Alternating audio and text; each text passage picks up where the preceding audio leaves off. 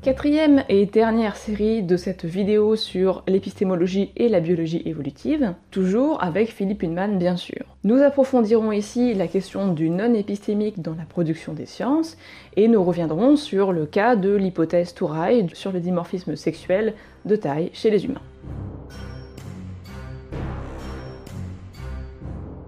On va commencer par aborder la question de la vulgarisation scientifique et de la manière dont, ici aussi, des questions non épistémiques viennent orienter la production de vulgarisation scientifique. On se demandera comment est-ce que la biologie évolutive se présente au grand public, et on verra également quels sont les conflits d'intérêts en termes de politique scientifique tels qu'ils peuvent s'y jouer. Je pense que les conflits qui existent euh, au niveau de la, vulgarisation scientifique, ils sont, ils sont de deux ordres au fond. Ils sont d'une part ceux qui proviennent de conflits qui existent en fait dans le champ scientifique, hein, parce que euh, souvent dans les journaux on dit les scientifiques disent, les chercheurs machin pensent que un peu comme on dit les internautes disent que mais il y a vraiment de tout. Hein, les gens ils sont pas d'accord du tout en général. Et puis euh, des conflits qui sont propres à, à, la sphère de la vulgarisation scientifique. Et je pense que les premiers sont donc les conflits intrinsèques à la science, en fait, sont à plusieurs niveaux. C'est-à-dire même, on dit la biologie, mais en fait, dans la biologie, il y a beaucoup de conflits, en particulier entre la biologie évolutive et la biologie non évolutive. Hein. C'est-à-dire que l'un des grands biologistes évolutifs, encore une fois, Ernst Mayr, hein, qui était ornithologue, euh, systématicien, un des fondateurs de ce qui s'appelle la théorie synthétique de l'évolution, il a beaucoup écrit en réponse au fait que dans les années 60, après la découverte de l'ADN, tous les financements allaient à euh, la biologie moléculaire. Et donc, euh, a écrit un certain nombre de papiers, un, très célèbre qui s'appelle Cause and Effect in Biology en 1961, où il essaye d'expliquer qu'en gros, il y a deux manières. C'est un papier très important, très cité, où il essaye d'expliquer qu'il y a deux types de causes en biologie. Des causes euh, du genre, euh, une propriété d'un organisme s'explique par d'autres propriétés dans l'organisme et dans la vie de l'organisme. Par exemple, le vol s'explique par la musculature, la physiologie et la génétique, le vol de l'oiseau. Et puis, des propriétés qui s'expliquent par des raisons ancestrales dans, le passé ancestral de l'espèce et très exactement de population de cette espèce, c'est-à-dire des raisons évolutives, euh, assez souvent euh, des raisons d'ordre sélection naturelle. Et qui dit sélection naturelle d'une population et pas juste un individu, c'est pas le même ordre de cause. Bon. Pourquoi Mère raconte tout ça?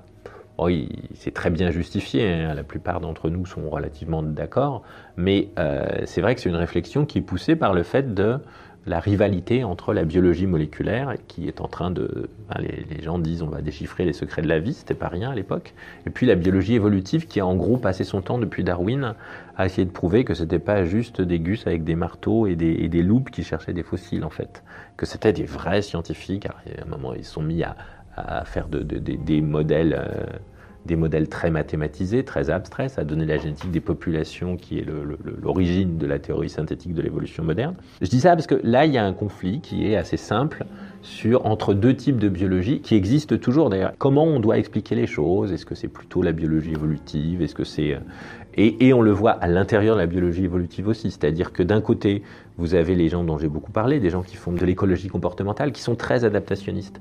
Et de l'autre côté, vous avez des gens qui font de la génétique des populations. Et ces gens-là savent très bien que quand vous avez une population, donc une population, c'est un pool de gènes, comme on dit, c'est pas forcément la sélection naturelle qui va arriver très souvent. C'est pour plein de raisons euh, mathématiques compliquées. C'est pas la sélection naturelle qui va tout expliquer.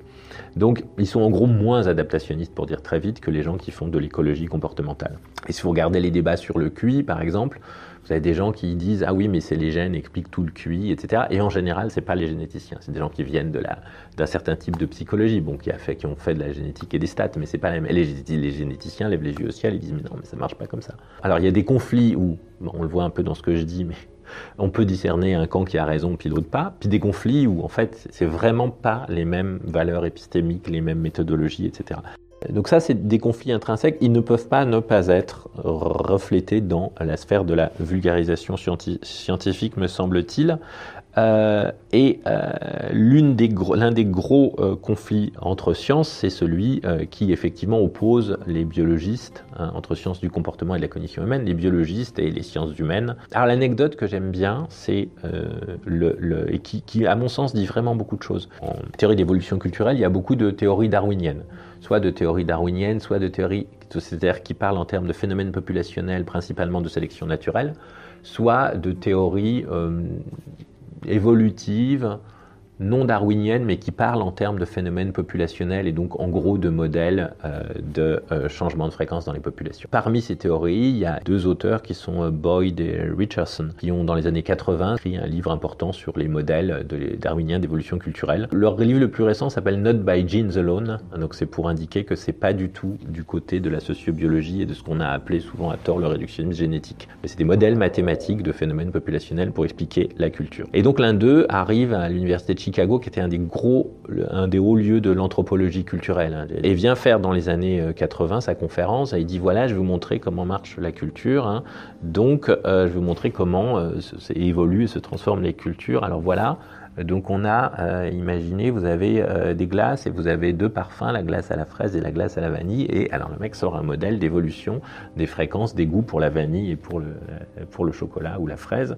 Alors là, il y a un type dont j'ai complètement oublié le nom, je crois que c'était George Torking ou quelqu'un comme ça, mais vraiment un nom de l'anthropologie, qui sort et qui, se lève et qui dit mais c'est complètement con, comment on peut réduire la culture au fait de bouffer des glaces et il se casse. Et, j'aime bien cette histoire parce que, au fond, personne n'a tort et personne n'a raison. Je veux dire, le, Bien sûr, la culture, c'est pas manger des glaces, et Richardson ou Boyd n'étaient pas idiots au point de penser que euh, Rembrandt, c'est à peu près la même chose que manger des glaces. Mais euh, lui, eux se disent, on va partir des trucs bêtes, archi simples, etc. Parce qu'au fond, c'est pas simple. Et si déjà on arrive à expliquer ça, on sera content. Et les autres parlent de choses beaucoup plus, entre guillemets, hautes. Hein.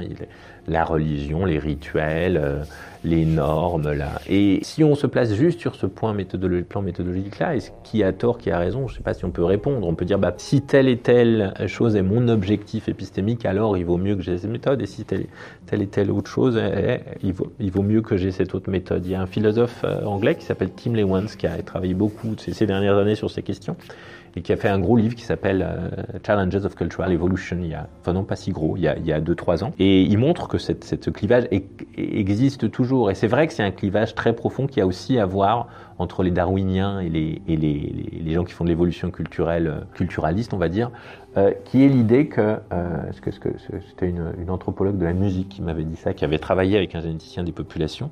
Il disait, mais, mais en fait, Imaginez, vous avez deux tribus, elles ont le même instrument de musique. Le, réflexe, pour, vraiment schématiser euh, grossièrement, le réflexe de l'évolutionniste, ça va être se dire, euh, c'était quoi leur ancêtre commun? La première tribu qui a fait cet instrument. Alors qu'en anthropologie, me disait l'anthropologue, il y a quand même une première chose qui vient à l'idée, c'est qui a emprunté ça à qui, etc. Donc il y a, deux modes de euh, perception et de, la, ressemblance ou de, l'identité très différents. Et ici, encore une fois, je dis ça parce que bah, on peut, pas dire il y en a un qui a raison et l'autre qui a pas raison, mais ça explique vraiment l'écart et parfois l'impossibilité de discuter. Et je pense que jusqu'à un certain point, beaucoup des conflits dans la vulgarisation reflète ça.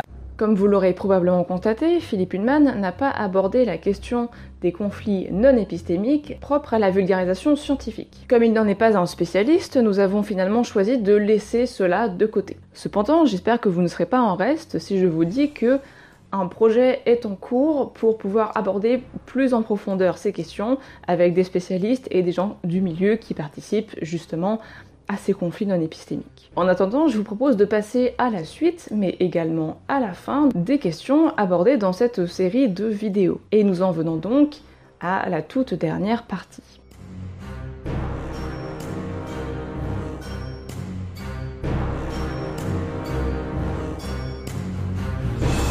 On va donc finir ce petit tour d'horizon en revenant à une problématique plus locale par rapport aux thématiques de la thèse. On va revenir sur la question de la réception de l'hypothèse de Priscille Touraille à l'égard du dimorphisme sexuel de taille chez les humains. On le sait, c'est une thèse qui a fait beaucoup parler d'elle et beaucoup en négatif. On va essayer donc à présent de la resituer à la lumière de ce que nous avons appris sur le fonctionnement des sciences et notamment bien sûr sur le fonctionnement de la biologie évolutive. Par conséquent, ça va nécessiter de s'intéresser à la réception de cette thèse et ce qui a été notamment manqué dans cette réception. Alors, je pense que il y, a deux choses qu'on peut déjà souligner. La première, c'est qu'il y a eu des erreurs sur, euh, il me semble, le, degré de consensus hein, donc sur, cette question de euh, la différence dimorphisme sexuel de la stature, donc la différence de taille entre les hommes et les femmes dans l'espèce humaine. Euh, en particulier le fait que c'est une question sur laquelle il n'y a pas vraiment de consensus. Hein, il y a plein d'explications qui sont données. Il y en a une récemment qui est, une hypothèse qui a été pro proposée qui euh, met en évidence le rôle des hormones. Et en fait, euh, il y a peut-être un certain consensus sur le fait que la sélection naturelle joue un rôle, mais euh, en ce sens, l'hypothèse proposée par Priscille Touraille n'est pas très différente des autres hypothèses, puisque c'est une hypothèse de sélection naturelle. Et euh, d'autre part, c'est une hypothèse qui est assez peu corroborée parce qu'on a très peu de données, parce que parce qu'on peut lui faire un, reproche qu'on fait assez souvent à pas mal d'hypothèses de type de psychologie évolutive, qui est qu'on affirme des choses sur euh, des, populations lointaines dans le passé, je veux dire, sur des événements euh, d'un très lointain passé humain ou hominidé, et bah, on les affirme en s'appuyant sur des données, par exemple, de ce qui se passe dans certaines euh, tribus amérindiennes, etc., dont on suppose qu'elles sont beaucoup plus proches les conditions de l'environnement, ce que les, psychologues évolutionnistes appellent euh, environnement euh, d'évolution adaptatif. C'est évidemment relativement euh, fragile comme, comme, comme donnée corroborative. Moi, il me semble que c'est une hypothèse intéressante qui n'a pas encore été très corroborée. Ce qui a été assez inaperçu, c'est qu'elle est quand même au fond pas très différente Enfin, elle est assez différente euh, dans le contenu, mais c'est une hypothèse adaptationniste comme la plupart des hypothèses, qui donne un très grand rôle à la sélection naturelle. Et c'est une hypothèse qui euh, partage des fragilités méthodologiques avec beaucoup d'hypothèses de euh, psychologie évolutionniste. Qu'elle a de spécifique, cette hypothèse, c'est que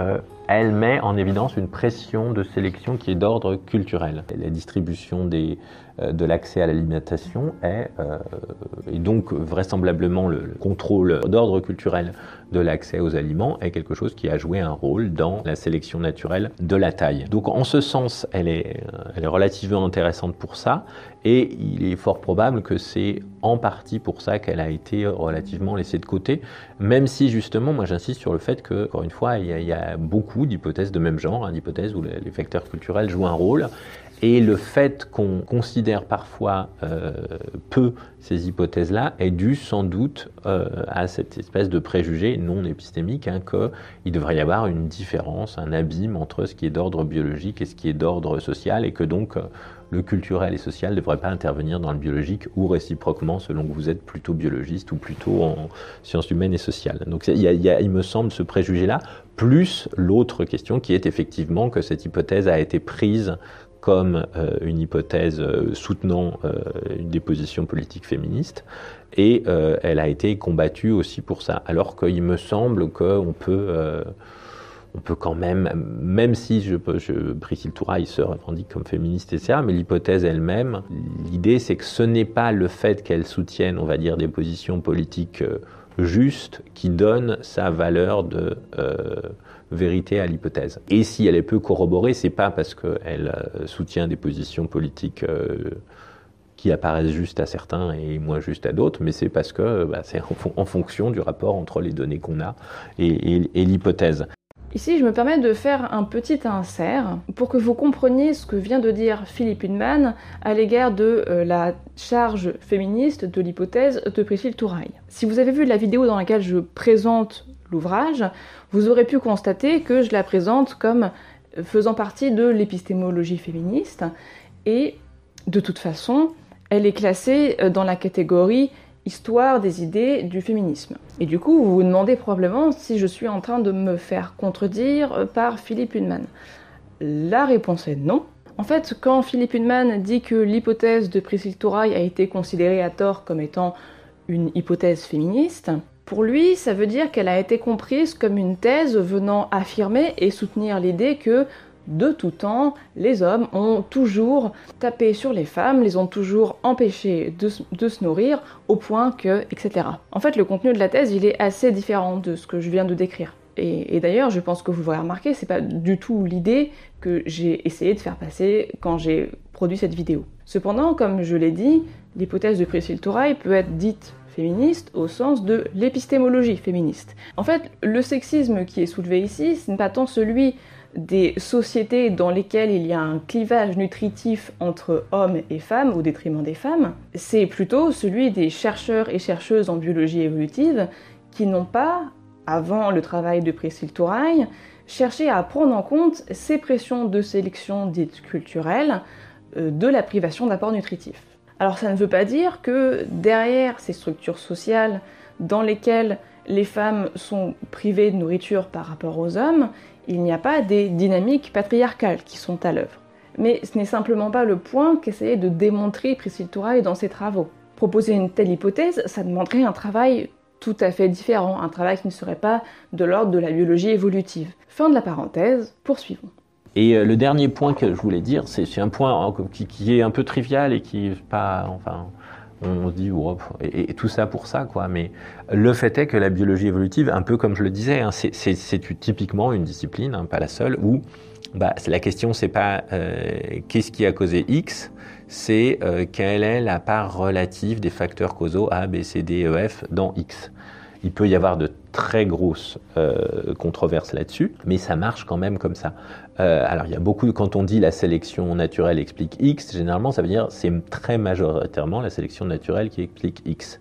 Et un peu comme je le disais tout à l'heure, dans le cas du dimorphisme sexuel de la stature, l'hypothèse en question de Priscille Touraille, c'est une hypothèse qui s'ajouterait elle fait l'hypothèse d'un facteur causal, d'un facteur sélectif qui s'ajoute aux autres. Et la question qui est complètement ouverte, c'est dans quelle mesure il a eu une importance relative forte ou prépondérante. C'est une question qui est relativement ouverte. C'est sûr qu'il y a la plupart des biologistes diraient que c'est pas quelque chose qui a eu une importance causale forte, mais c'est une question qui apparemment est de toute façon relativement ouverte parce qu'encore une fois, il y a beaucoup d'hypothèses adaptationnistes qui sont en compétition là-dessus. Il peut y avoir des hypothèses non adaptationnistes aussi, euh, etc. Mais je pense que dans ce cas précis, souligner les choses relativement communes de cette hypothèse avec plein d'autres hypothèses et souligner aussi le fait que les controverses sur le poids relatif des différentes pressions de sélection est quelque chose de très fréquent, même banal en biologie évolutive, ça permet un peu de dédramatiser ou de dégonfler les, polémiques. Nous en arrivons ici donc au terme de cette série de vidéos. J'espère qu'elle vous aura plu malgré le fait qu'elle sorte un petit peu des thématiques habituelles que je suis censée traiter sur cette chaîne. Il est fort probable aussi que certaines, certains d'entre vous soient un peu déçus qu'on ne soit pas resté plus longtemps sur certains aspects des questions qui ont été abordées dans ces vidéos. Et évidemment, elles sont très vastes et on n'a pas pu tout en dire, mais il y a encore des choses de prévues, c'est en train de s'organiser un pas après l'autre. Si vous voulez être un peu plus tenu au courant de l'avancée de mon travail, n'hésitez pas à me suivre sur Twitter où je commente régulièrement le point où j'en suis, ce que je lis, etc. Par rapport à YouTube, je vois que certains manquent des vidéos et ensuite me les réclament. Euh, je vous indique que le fonctionnement de YouTube, si vous voulez avoir une notification sur une nouvelle parution de vidéo, il faut activer la cloche euh, qui se trouve, je ne sais pas, quelque part euh, autour de moi, concernant ma chaîne, parce que sinon ça va être noyé dans les propositions que vous fait YouTube et vous n'aurez pas de notification spécifique par rapport au contenu que vous voulez suivre. Voilà, à très vite pour de nouvelles vidéos.